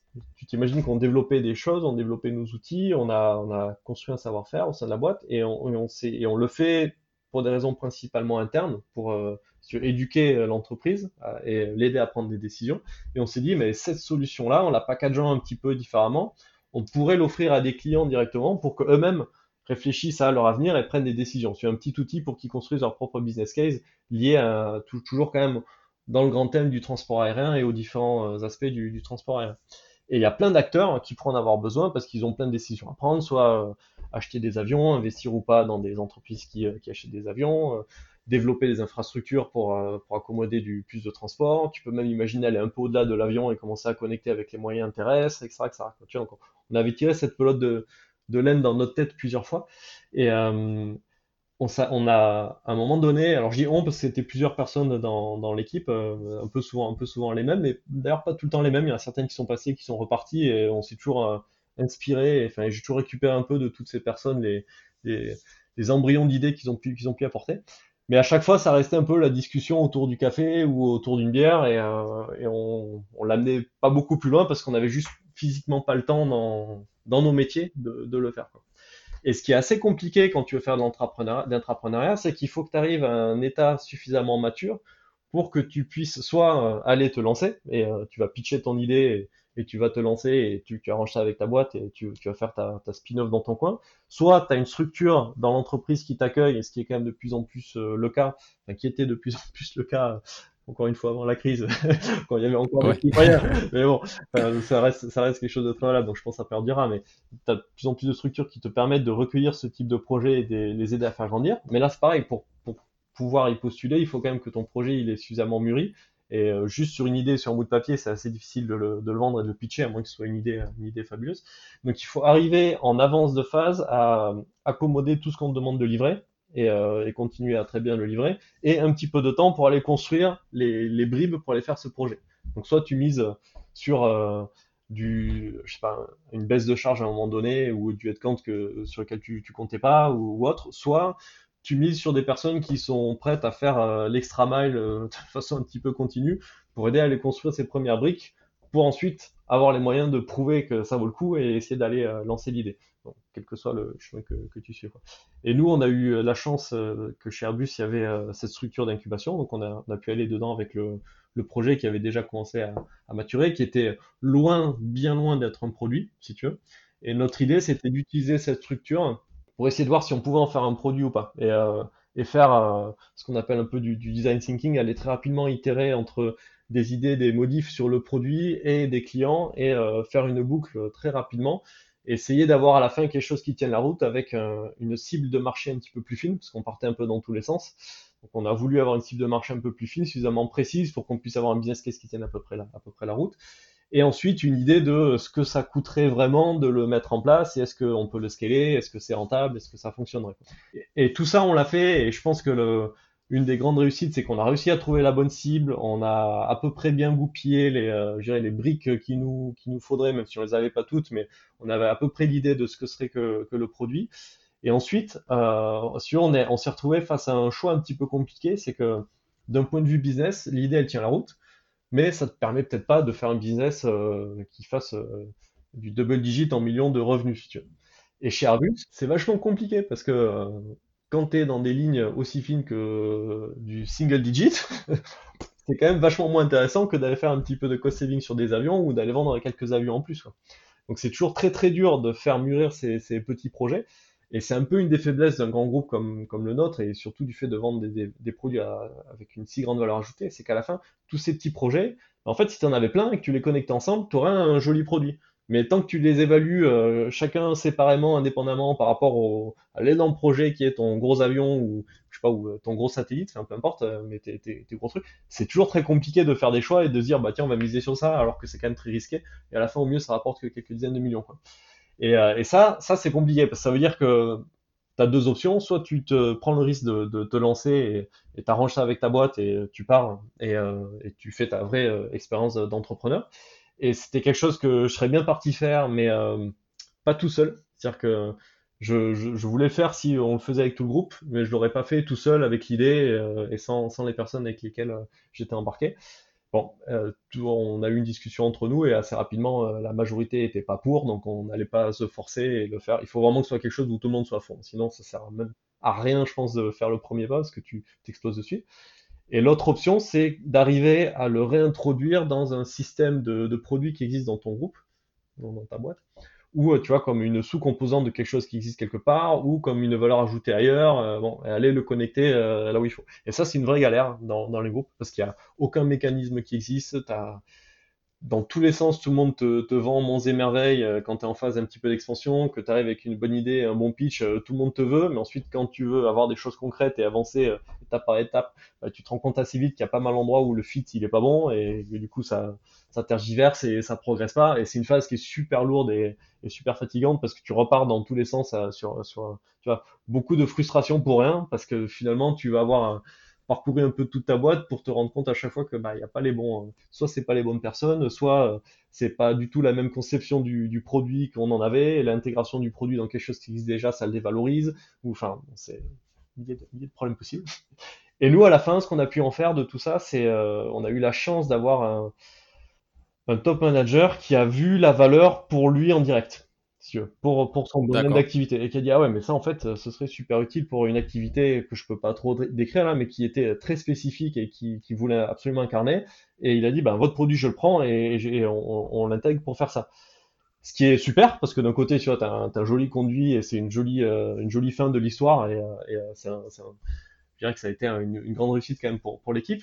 Par contre, l'aspect un petit peu dommage, c'est moi personnellement et peut-être une ou deux autres personnes dans, dans le projet, c'est qu'on a mis vraiment en sourdine les aspects de, de services digitaux dans le sens aller vendre le produit en tant que tel comme une solution en tant que telle et l'aspect revenu qui aurait pu être généré directement de, de cette solution, il était pris au 28 à côté de ce qu'on voulait en faire pour les besoins de la boîte en interne. Donc ça, c'est un petit peu dommage parce que tu vois, c'est c'est pas la vraie expérience qu'on cherchait à obtenir. On voulait aller jusqu'au bout du chemin et à la fin, on aurait bien aimé qu'il y ait des vendeurs qui, qui vendent le truc, quoi. Donc bon, faut pas dire fort, mais on a gardé ça en sourdine. Et euh, bon, ça encore une fois, hein, c'était avant la crise. on continue à le faire en sous-marin, comme euh, la plupart des trucs quand on en mode entrepreneur. On se disait, bah, le jour où ça prend et que on peut prouver par A plus B que le contrat en revenu ramène euh, largement plus que les efforts qu'il nous faut pour aussi le faire, on va réussir à convaincre tout le monde de nous aider à scaler ça. Peut-être que post-Covid, il y aura des opportunités justement. Exactement. Et je pense, je pense qu'il y en aura. Il faut que le, le monde se remettre un petit peu en, état de marche d'abord, il faut qu'on trouve une solution pour ce foutu virus et ensuite que le monde se remette un peu en état de marche. Et là, je, suis à peu près sûr aussi qu'on trouvera des, opportunités. Euh, et, le but du jeu, par contre, c'est d'arriver à... Enfin, le but du jeu, c'est plus que le but du jeu, c'est que la condition sine qua non pour moi, c'est d'arriver à maintenir la flamme aussi tout le long de cette phase. Que maintenir, tu vois, des, des personnes intéressées par ce type de projet, euh, c'est toujours un petit peu plus que ce que la boîte leur demande. Tu es, toujours un petit peu dans l'extra mile, tu peux pas le faire euh, un petit peu comme ce qu'on disait tout à l'heure. Hein. Tu peux pas être tout le temps à 200%, quoi. Tu, au bout d'un moment, tu fatigues. Et euh, si, tu veux, il faut tenir sur la longueur plusieurs années, il y a un moment, la corde s'use et tu vois certaines personnes qui, qui en peuvent plus et qui arrêtent et qui partent faire autre chose, ce qui est, complètement normal. Et je suis pas sûr qu'on arrive à garder toute l'équipe tout du long de, de, cette crise, mais on verra. Quoi. Et là, tu mets en place certaines stratégies, tu as des, petites, euh, des petites méthodes que tu essaies d'appliquer justement pour garder euh, la motive euh, de l'équipe, pour... Ah, je pense qu'il n'y a pas de règle, ça va dépendre de, chaque individu. chaque personne, elle, a des, fondamentaux différents qui font qu'ils soient motivés pour venir au travail. Et, et si t'as pas, vraiment, il n'y a, y a, pas de règle, il y a juste un truc, c'est que je pense que il faut se dire les choses, il faut, il faut être assez clair avec, avec ces individus, et il faut qu'eux soient aussi assez clairs avec toi que tu saches quelles sont leurs attentes et qu'ils savent, euh, qu'ils sachent pardon de toi qu'est-ce que tu peux leur apporter ou pas et qu'ils comprennent pourquoi tu peux l'apporter ou pas. Et si tu as ça en place, euh, on m'a dit tu peux avoir les fondamentaux pour que ça aille assez loin. Après, ce que tu contrôles pas, c'est euh, tous les trucs autour. Et tous les trucs autour, ça peut être euh, d'autres opportunités qui sont aussi géniales. Et voilà. Et bon, je pense que c'est une énorme connerie de retenir les gens quand il y a une super opportunité ailleurs. C'est c'est que détrimental pour tout le monde, donc il faut même les aider euh, à faire ces transitions sans, sans trop détruire tes projets. bon, donc ça tu contrôles pas. Et l'autre truc que tu que tu contrôles pas aussi, euh, bon, sans parler des aléas de la vie, hein, ça va être le fait que dans dans certains moments, si tu veux, tu as juste l'alignement d'étoiles parfait. Le projet, euh, il est bien staffé, tu as le pitch qui tourne, tu trouves le bon sponsor et tu vas et, ça s'aligne et du coup as, tu vois as un pool de motivation on te donne un seau rempli de potentiel de motivation que tu peux disperser partout et tu peux l'utiliser à super escient pendant, pendant plusieurs mois et il y a des moments où ça se désaligne et soit t'as pas le sponsor soit euh, le marché starry ou et, ces phases là si tu les as mais euh, si t'as que ces phases là c'est très très compliqué quoi. si t'as pas des moments où tu peux recharger un petit peu euh, les sauts de, de trucs positifs c'est quand même c'est quand même difficile et ensuite c'est c'est que à, la rage de chacun et à vraiment l'envie de, de, réussir quoi. Et euh, je pense que c'est une corde. Si tu fais que jouer sur cette corde-là, il y a un moment elle s'use aussi et, euh, et, tout le monde a une limite. Quoi. Oui, oui. Ouais, c'est logique. Et du coup, concrètement, derrière le produit, sur l'aspect un peu data science, justement, euh, qu'est-ce qui, enfin, c'est de la business intelligence, du coup, si je dis pas, pas de... ça, ça rentre dans cette catégorie Ça rentre euh, dans cette catégorie, c'est du prédictif euh, slash prescriptif. Euh, c'est-à-dire que ça, ça, ça corrèle tout un tas de données pour euh, essayer d'aller faire des, des prédictions sur, sur différents indicateurs. Et si ça la valeur ajoutée euh, du produit final tel qu'on la voit, c'est pas tellement euh, la qualité des, prédictions, puisque finalement, euh, les prédictions, ça reste des prédictions et tout modèle est un modèle. par contre, c'est la, flexibilité avec laquelle tu puisses construire un, grand nombre de, scénarios différents et avec laquelle tu puisses aussi nourrir ces scénarios de tes propres euh, intuitions ou de tes propres données ou euh, de ton propre feeling. Et finalement, c'est un moyen d'aller, euh, c'est un petit peu un, laboratoire où tu peux faire tes tests avec une mécanique à laquelle tu fais confiance et où tu vas mettre tes deux trois ingrédients qui sont vraiment personnels et qui sont ta vision de ton marché ou de ton produit que tu vas les mettre dans cette mécanique pour voir ce que ça donne et ce que ça veut dire sur l'ensemble des autres paramètres que tu n'as peut-être pas l'habitude de regarder. Donc c'est un c'est un outil assez générique qu'on peut aller customiser facilement sur, sur tout plein d'acteurs pour qu'ils fassent ses, ses, petites prévisions et ses estimés et ses business cases dans son coin de façon assez simple et, et assez rapide. Ça remplace pas les activités de toutes ces boîtes, si c'est un complément. Parce que ça, c'est un des autres trucs avec la, avec la data science, c'est que si tu arrives quelque part et que tu dis, bon, bah les gars, je vais remplacer tout ce que vous faites par euh, trois modèles et il euh, n'y a plus besoin de vous, euh, en tant que produit, c'est super dur à vendre parce que tu as trouvé personne pour te l'acheter parce qu'en a les gens qui t'achètent, c'est les gens que tu vas remplacer. Donc bon, c'est pas super comme truc. Et quand tu arrives avec euh, même chose en interne, bon, c'est pareil, c'est pas évident à vendre en interne dans un groupe où tu dis tiens, je m'en place cette euh, cette nouvelle approche et on va remplacer une équipe de 20 personnes. Hein. Donc il faut faire attention avec ça. C'est donc c'est un peu le, le travers vicieux de la data science. Si tu fais vraiment bien ton boulot, à la fin, bah, il n'y a plus besoin de toi. Donc achète ce truc-là et prendre, prendre notre solution, tu vas voir, c'est génial, tu, vas te rendre obsolète en, six mois. d'autant que, d'autant que c'est toujours faux parce que c'est un des trucs pour moi fondamentaux sur la data science, c'est que le, les aspects qui restent, une fois que tu maîtrises un petit peu les techniques, les algos, euh, les données, euh, euh, la, la manipulation des données et la construction de ces algos, le fondamental qui reste, c'est ta connaissance du métier. Et ça, tu l'as pas dans les algos. C'est quelque chose. Euh, ton... Ouais, ça, je pense, c'est ouais, c'est un point. du coup, j'aurais aimé un, enfin un peu creuser, voir justement entre la partie, bah déjà au niveau data science, quels sont les types d'algos euh, que vous pouvez utiliser par rapport. Euh, on parle globalement d'intelligence artificielle, ensuite on descend par machine learning, deep learning, toutes ces un peu méthodologies. Ouais. Euh, quelles sont lesquelles déjà que vous, vous, mettez en place? Et par rapport à ça aussi, justement, bah, ce que tu dis, euh, qui me paraît hyper pertinent, c'est euh, bah, la connaissance derrière du métier que ça ne s'invente pas et, et, mine de rien, on est encore loin des aérobots, quoi. Ouais, je pense qu'on, je pense qu'on est très loin. Alors surtout dans nos domaines à nous, qui sont finalement la, la, la préparation au décisionnel. et je pense que tu peux appliquer dans plein de domaines différents. on a l'ensemble des choses qu'on essaie d'observer, il, il est pas observable, il n'existe pas en données. Donc tu auras des trous énormes dans la raquette. Je pense qu'il y a d'autres domaines où c'est moins le cas et tu peux utiliser des algos de deep learning qui vont te donner des résultats satisfaisants et qui vont être super utilisables, super exploitables. Nous, en gros, il faudrait qu'on comprenne le monde entier et qu'on sache comment le monde évolue pour savoir si nos décisions business ont du sens ou pas. C'est absolument impossible. On a des surrogates de partout et on simplifie tout de partout et, et à la fin, euh, c'est quand même un rassemblement d'un ensemble d'intuitions bien éduquées et, euh, et des agrégations euh, aussi d'autres prévisions d'autres euh, d'autres domaines qu'on qu'on rassemble. Ce qui veut dire que les modèles qu'on va utiliser, je pense qu'ils sont relativement simples. On, on, base pas mal de nos, de nos prévisions encore sur de l'économétrie. Alors là, je parle chez Airbus dans, dans mon activité vraiment quotidienne, dans les, les, études de marché et le, le, forecasting. On utilise pas mal d'économétrie. On essaye le machine learning et ça commence à porter ses fruits. Et si tu veux, le truc, c'est à la fin, si ton modèle, t'es pas capable de l'expliquer de façon super simple à un décisionnaire, euh, tu peux oublier. Tu peux oublier parce qu'il va pas te faire confiance. À partir du moment où tu arrives avec des résultats qui sont pas intuitifs et que le truc est pas transparent et suffisamment simple pour qu'il le comprenne, ça va être très très très dur de convaincre. Vraiment très très très dur.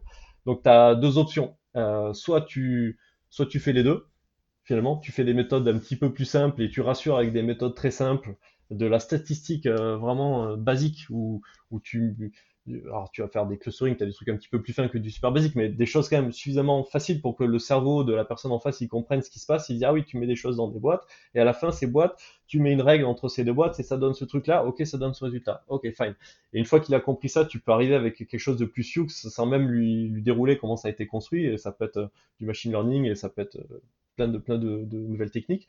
Et il va ensuite se dire, euh, ok, bon là j'ai compris la logique. Ensuite tu me dis que ça a été systématisé, puis ça le fait sur plein de choses, et bon, fine. Et son cerveau il chante, il, est prêt à, faire le leap of faith, de dire ok, je fais confiance à, toute la boîte noire là, et je prends le résultat, le résultat tel Mais euh, ça reste dans nos métiers à nous le plus compliqué de tout. Et, euh, je pense qu'on est, euh, on a étudié tout tout plein de, de modèles qu'on n'a jamais mis en production du simple fait qu'on n'arrivait pas à les expliquer de façon assez simple. Ou alors du simple fait qu'il fallait tellement de données qualifiées et prêtes pour que ce soit utilisable et qu'on puisse créer la confiance qu'on n'a jamais vraiment, euh, jamais vraiment pu le mettre en, pratique.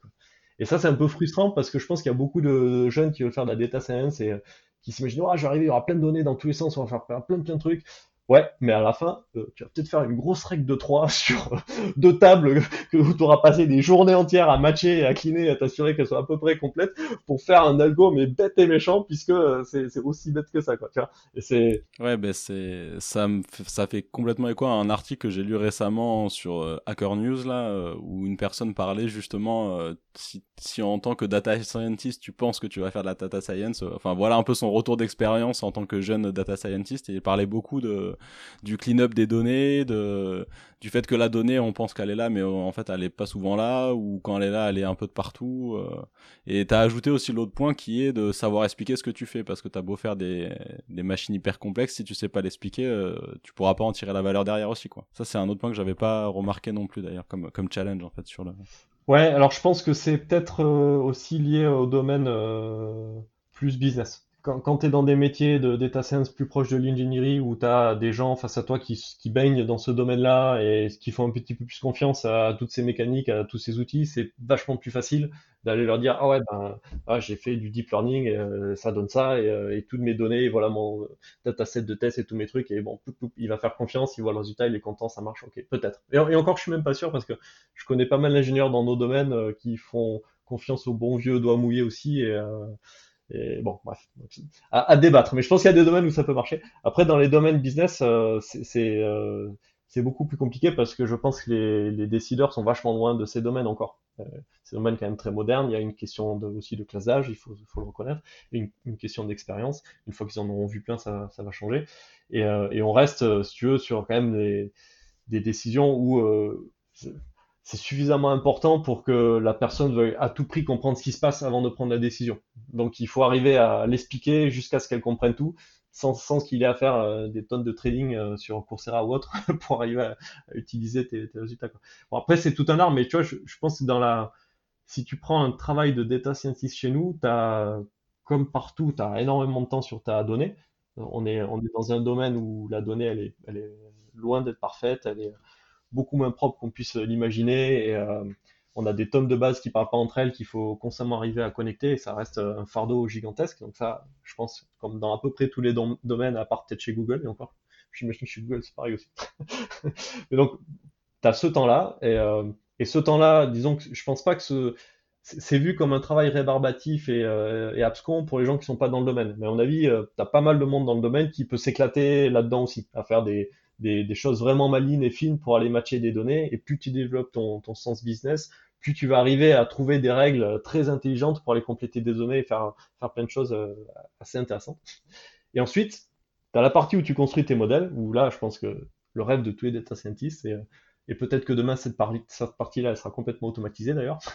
et que tu auras des outils qui le feront automatiquement et tu sauras même pas comment tes features sont faites automatiquement, tout sera automatiquement, puis tu auras des résultats qui sortiront. Bref. Et ensuite, la partie vraiment, vraiment clé, c'est euh, l'évaluation des résultats par euh, ce que j'appellerais soit un mélange de bon sens ou de compétences métiers ou, euh, ou, autre, mais, ou d'intuition si tu veux. Mais c'est comment s'assurer que tout ce que tes modèles crachent ait du sens, soit logique, représente ce que tu essayes de faire, et comment tu vas arriver à l'expliquer à la personne que tu essayes de convaincre. Et cette phase-là, je pense c'est souvent la partie qui est un peu sous-estimée. Parce qu'on se dit, ouais, j'ai nettoyé ma donnée, mon modèle il tourne, ça donne un truc qui a du sens et tout super. T'es entre trois data scientists, ils sont tous contents du résultat, le truc est super. Mais en fait, euh, arriver ensuite à, bien s'assurer que c'est un sens métier, aller comprendre le métier que tu essayes de modéliser pour, euh, pour voir que c'est bon, et ensuite aller l'expliquer, c'est souvent vachement plus compliqué que ça n'y paraît. Et c'est là où tu as l'expérience qui vaut vraiment beaucoup, à mon avis, là-dedans. Et si tu dois débaucher un data, data scientist, pardon, c'est pas parce qu'il est super fort sur un ou deux, à mon avis, c'est parce qu'il est super fort sur le niveau 3. Quoi. Et c'est ça qui aura le plus de valeur pour, euh, dans, le métier. Mais bon, comme aujourd'hui, si tu as à peu près, enfin aujourd'hui, je te parle il y a 4-5 ans quand, quand, quand, on arrivait à pleine vitesse sur nos activités chez nous, t'avais personne avec ni un ni deux. Euh, donc le, premier que tu trouvais avec un peu de, de, compétences dedans, tu les prenais et tu les formais au métier. Et, finalement, on les a quasiment tous formés au métier comme ça. Après, avec le... par rapport euh, par rapport à ça, désolé, je te coupe, mais sur le métier, c'est euh, j'ai entendu plusieurs fois pour pour travailler à Airbus en ce moment Maintenant, on aurait plus. Alors, moi, je te parle plus l'aspect développement, donc pas orienté data science, mais des développeurs euh, classiques. Euh, j'ai entendu plusieurs fois dans des, dans des couloirs me dire euh, ça serait plus simple qu'on ait des gens qui savent développer, à qui on va apprendre le métier de, de ce qu'on fait là autour des avions, plutôt que l'inverse. Je sais pas quelle est ta vision, toi, justement. J'ai l'impression que tu me dis un peu l'inverse pour le coup. Ah, ça dépend ce que tu veux faire, mais je pense que si tu as donc euh, le métier avion, tu, de toute façon, tu vas l'apprendre euh, et c'est ce que peuvent t'apporter des collègues expérimentés euh, dans ce, domaine. Donc c'est peut-être aussi la chose la plus simple pour eux à t'apporter. Donc c'est sûr que si tu arrives avec des compétences qu'ils n'ont pas, ils peuvent t'apporter ce qu'ils ont. Et, c'est ce qu'on a fait nous ces 4-5 dernières années en fait. On, a pris plutôt des, jeunes bien câblés et euh, qui euh, savaient naviguer dans la donnée, la maîtriser. Alors, je, je les appellerais même pas tous data scientists. Hein. Il y en avait dans le tas, il y en avait d'autres. C'était juste des gens très bien câblés qui n'ont pas peur de la donnée et mettre les mains dedans. Hein. Et euh, ils ont appris le métier sur le tas. Et, maintenant, je pense qu'ils sont de très très bons analystes parce que ils comprennent bien le métier et avant même d'aller toucher à la donnée ou faire des choses, ils savent à peu près ce qu'ils cherchent et, et comment comment aller le, le, chercher. Après, une fois que tu es en mode run d'une certaine façon, que ton équipe elle est formée, que tu as des outils, des méthodes, euh, que tout ça est bien établi, euh, peut-être que les perles rares les plus utiles pour l'équipe, ça va être des gens avec une encore meilleure connaissance du métier que nous, pour aller nous, développer, aller encore plus loin. Si tu il faut un petit peu une, rebalance euh, dans les compétences. Bon, et peut-être que c'est le bout du chemin, si tu veux, et que quand tu es au début de cette euh, phase un petit peu de ce qu'on appelle la digitalisation avec deux énormes braquettes dans les grands groupes, et quand tu es un petit peu au début de cette phase et que tu cherches, il te faut des, des gens euh, bien câblés qui sont super à l'aise dedans et, et qui, qui, en gros, tu leur apportes ce que tu aimerais faire et puis ils t'aident à le faire. Et, euh, et en t'aidant à le faire, ils comprennent et ils apprennent le métier. Et je pense que, et ce qui est aussi sur un des points à avoir en tête, c'est que si euh, le métier t'intéresse pas, en tant que jeune data scientist, à mon avis, tu perds un peu ton temps. Quoi. Parce que certes, tu vas peut-être apprendre des algos et c'est cool, ok, mais ça, tu pourrais apprendre partout. Et les nouvelles techniques, tu peux apprendre partout. Par contre, le métier, si euh, tout ce que tu apprends là, ça, ça, te, ça te fait pas triper, peut-être que tu perds un peu ton temps et qu'il ferait mieux d'aller dans un métier qui t'intéresse un petit peu plus euh, et qui te poussera à être plus curieux et aller plus loin et, à, en faire un petit peu plus. Oui, Ouais, ça paraît, ça paraît logique, mais c'est vrai que des fois, dans, enfin, en tant que technique, on a tendance à se dire, je peux aller de partout, qu'importe, qu'importe le métier. Et en fait, c'est vrai qu'il faut quand même euh, avoir aussi euh, un intérêt pour le métier pour lequel tu apportes des solutions, parce que à terme, euh, quand tu évolues et quand tu montes en compétences, ça sera un frein si, si tu l'as pas, quoi. Ouais, et puis il y a une vérité, c'est que si techniquement, c'est dur de rester à la pointe tout le temps, quoi. Il y a un moment ou un autre, tout le monde devient obsolète sur un domaine ou un autre, et et dans ces métiers de technique qui évoluent super vite, euh, ce que je trouve absolument génial, c'est que tous les jeunes qui débarquent de, ces formations aujourd'hui, ils ont quand même l'état d'esprit qu'il faut constamment apprendre tout le long de leur vie. Et ça, euh, je suis pas sûr que ce soit le cas, tu vois, même il y a 15 ans à mon époque, je suis pas sûr, et alors il y a 30 ans, peut-être, euh, enfin remarque, je dis ça, ça se trouve, il y a 30 ans, il avait plus que nous euh, il y a 15 ans. Quoi. Mais bref, donc, en tout cas, aujourd'hui, ils ont cet état d'esprit, ce qui est, ce qui est génial. Euh, en même temps, ça veut aussi dire que quand tu prends des responsabilités, que tu as de plus en plus de tâches, euh, je dirais à la con, tu vois, des tâches administratives qui te qui sont pas vraiment les, tâches fondamentales qui te font triper tous les jours, bah, ça veut aussi dire que tu as un peu moins d'énergie à mettre sur ce qui permet de développer et de rester à la pointe au niveau technique. Et arrive un jour ou l'autre où tu vas commencer à te poser des questions sur ta valeur technique aussi. Et bon, en général, ça, ça c'est un petit peu catastrophe. En, général, quand, quand tu as, une évolution de carrière, tu peux aussi toucher à d'autres domaines et te rendre compte qu'il y a plein de choses qui te, qui te font triper et te, et te diversifier de cette façon. Mais le métier, tu l'apprends que tu le veuilles ou non. Donc si euh, c'est quelque chose qui te plaît, ben, au bout de plusieurs années, tu as une expérience qui a vachement de valeur puisque tu vois, as ingurgité sans que, sans que tu fasses même d'efforts. Hein, ça vient naturellement en toi, c'est juste le fait de baigner dedans. Euh, tu vois, moi je connaissais rien aux avions hein, il y a 10 ans. Hein. C'était un truc... Euh, je savais pas ce que c'était qu'un RPK euh, bon et bon et euh, après euh, mais par contre tu vois ça m'a toujours intéressé. Et j'ai eu et des structures de réseau des compagnies aériennes tous ces trucs là ça m'a toujours à peu près fasciné. Donc j'ai eu aucun problème à passer du temps dedans et apprendre comment ça fonctionne. Je pense que ça m'aurait pas intéressé il aurait mieux fallu que je bouge il y a un petit moment de ça. Ouais et RPK, du coup, faut, faut que tu dises que ça veut ouais, dire voilà, donc, per kilomètre. Ouais, voilà, RPK, c'est un passager sur un kilomètre euh, dans un, dans un avion et c'est vraiment l'unité fondamentale du transport aérien, mais quand t'es pas dedans, t'as aucune idée de ce que c'est. Eh quand t'es dedans, t'as un peu l'unité fondamentale de base. Et bon, quand j'ai débarqué, je n'avais aucune idée de ce que c'était. Alors j'avais lu juste avant mon premier entretien parce qu'on m'avait posé la question. D'accord. Bon et du coup je vais, on va, on va, on va aller vers la fin petit à petit parce que je, comme tu le disais au début, t'es aussi jeune papa donc j'ai pas envie de te garder non plus trop trop longtemps. Euh, du coup oui la, la question un peu pour le fun par rapport à la crise qu'on traverse actuellement, est-ce que, est-ce que vous dans vos modèles vous aviez vu des choses euh, bizarres, est-ce que est-ce qu'il y a des choses que vous aviez sondées ou sur d'autres crises peut-être même avant, sur d'autres choses qui se passent dans d'autres pays du monde? Euh... Alors, euh, en fait, euh, non, on, l'a pas vu euh, arriver ce virus et personne, enfin même même nos dirigeants, on l'a pas vu arriver. Si t'écoutes, si tu lis la presse que t'écoutes ce, ce, qu'ils disent, ce, qu'on, ce dont on se rend compte, c'est que pour nous, elle, est sans précédent, c'est sûr. et la façon dont on l'analyse, c'est un petit peu la, la combinaison de d'un ensemble de crises passées. Elle a un petit peu des côtés de crise qu'on a déjà vu en septembre, qu'on a vu pendant la crise financière, qu'on a vu euh, au moment du, du, euh, SARS en Chine. Et vraiment, c'est la, combinaison de, tous ces, de tous ces différents paramètres. Et ce qui a conduit à, l'étude qui a, qui, a été, euh, qui a été utilisée pour, pour que nos dirigeants prennent la décision de réduire les cadences de production, ce qui a été communiqué il y a quelques semaines. Donc, on a réduit les cadences de, production hein, d'un tiers. Euh, et, ce qui a été dit aussi, c'est qu'on va regarder comment ça évolue et en fonction de l'évolution, on va, on va réajuster si, si besoin. Mais, euh, veux, c'est, ce qui est intéressant, c'est que c'est absolument imprévisible. Donc d'un point de vue métier, euh, je pense que personne au monde, à part un chanceux, tu c'est comme le jeu au loto, ne, pourrait prédire cette crise et son ampleur. par contre, ce qui est vraiment intéressant, c'est que comme depuis, euh, entre la dernière crise qui datait de 2008, la crise financière, et, celle-là, notre entreprise a quand même beaucoup évolué. Et on a beaucoup, beaucoup plus de data scientists dans la boîte, data analysts, enfin, tu les appelles comme tu veux, mais on a beaucoup plus de monde euh, familier avec la manipulation de la donnée et qui nous aide à essayer de trouver des patterns et des signaux faibles dans tout ce qu'on peut trouver de partout. Et ça, c'est quand même d'un point de vue métier absolument fascinant, même si les conséquences elles sont assez terribles de la crise.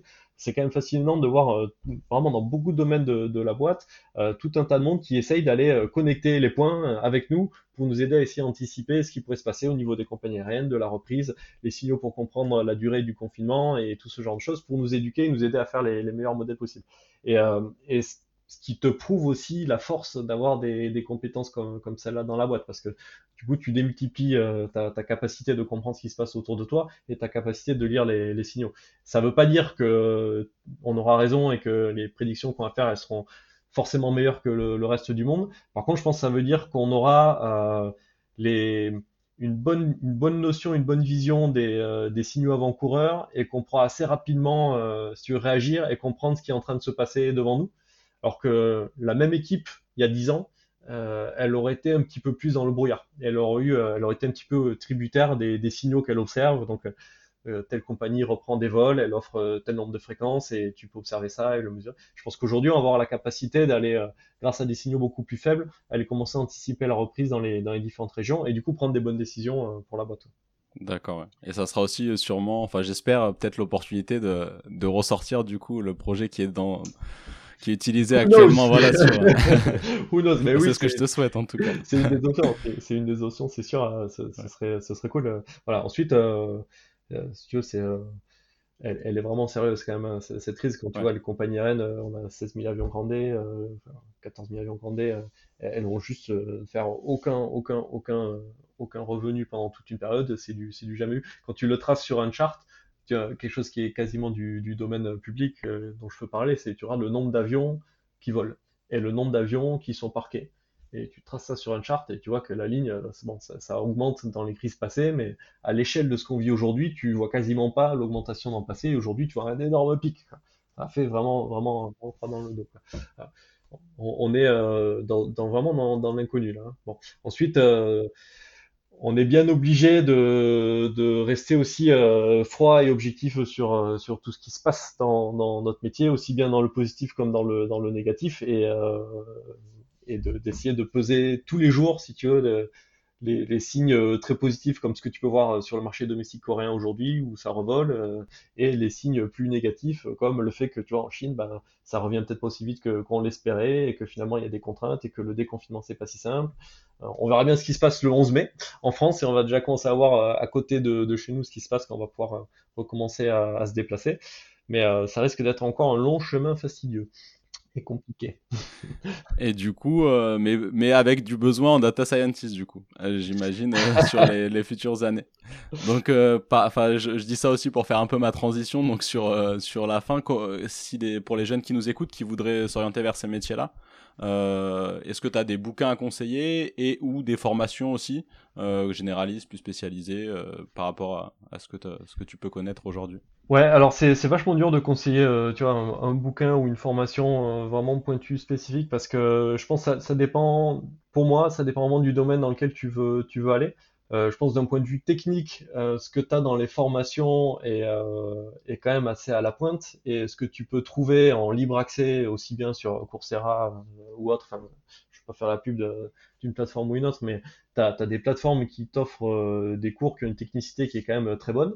tu as des librairies qui deviennent du domaine quasiment public, qui sont d'un niveau exceptionnel de plus en plus. Et bon, euh, les langages Python et autres sont pareils, sont, sont tous euh, complètement accessibles.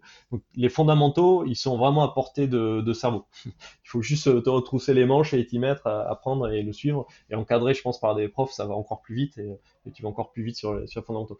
Ensuite, là où je pense que le, je me mettant à leur place, le pas qui est compliqué à prendre, c'est mais dans, dans quoi est-ce que je voudrais l'appliquer? Tu est-ce que je veux aller, je sais pas, dans une boîte qui s'occupe de gérer des, des, playlists de musique et d'aller anticiper les besoins de musique euh, de, d'utilisateurs parce que j'adore ça et euh, il y a plein de trucs à faire euh, et, c'est un domaine qui m'a toujours passionné ou est-ce que j'adore l'automobile et du coup je vais aller comprendre dans l'automobile comment mes, mes talents pourraient s'appliquer parce qu'il y a des tonnes de trucs à faire avec plein de données qui traversent les voitures. Le truc qui est cool c'est qu'il y a de la donnée partout aujourd'hui et ceux qui n'ont pas de données ils font qu'une chose c'est mettre des capteurs pour récupérer de la donnée. Donc je pense que le métier il va être utilisable absolument partout ce qui est et il est utilisable partout, ce qui est super, super encourageant quand tu es jeune dans ce métier. Ce qui veut aussi dire que euh, il y aura, à mon avis, de plus en plus de monde qui vont aller vers ces métiers-là et donc euh, aussi de plus en plus de compétition euh, et de plus en plus de gens talentueux qui vont, qui vont être compétents dans ce domaine.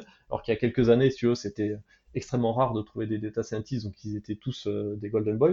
Ça, ça risque de changer un petit peu, parce qu'il y en aura plus, mais bon, avec aussi plus d'opportunités. Mais donc comme ce que je disais, c'est qu'il faut à mon avis trouver le, métier qui te branche vraiment. Pour, avoir envie d'aller comprendre cette donnée, d'aller un peu au-delà de la donnée, du traitement et du plaisir de jouer avec la donnée, de faire des modèles, et d'aller vraiment de comprendre la réalité que tu essayes de représenter, ou de modéliser, ou de prédire.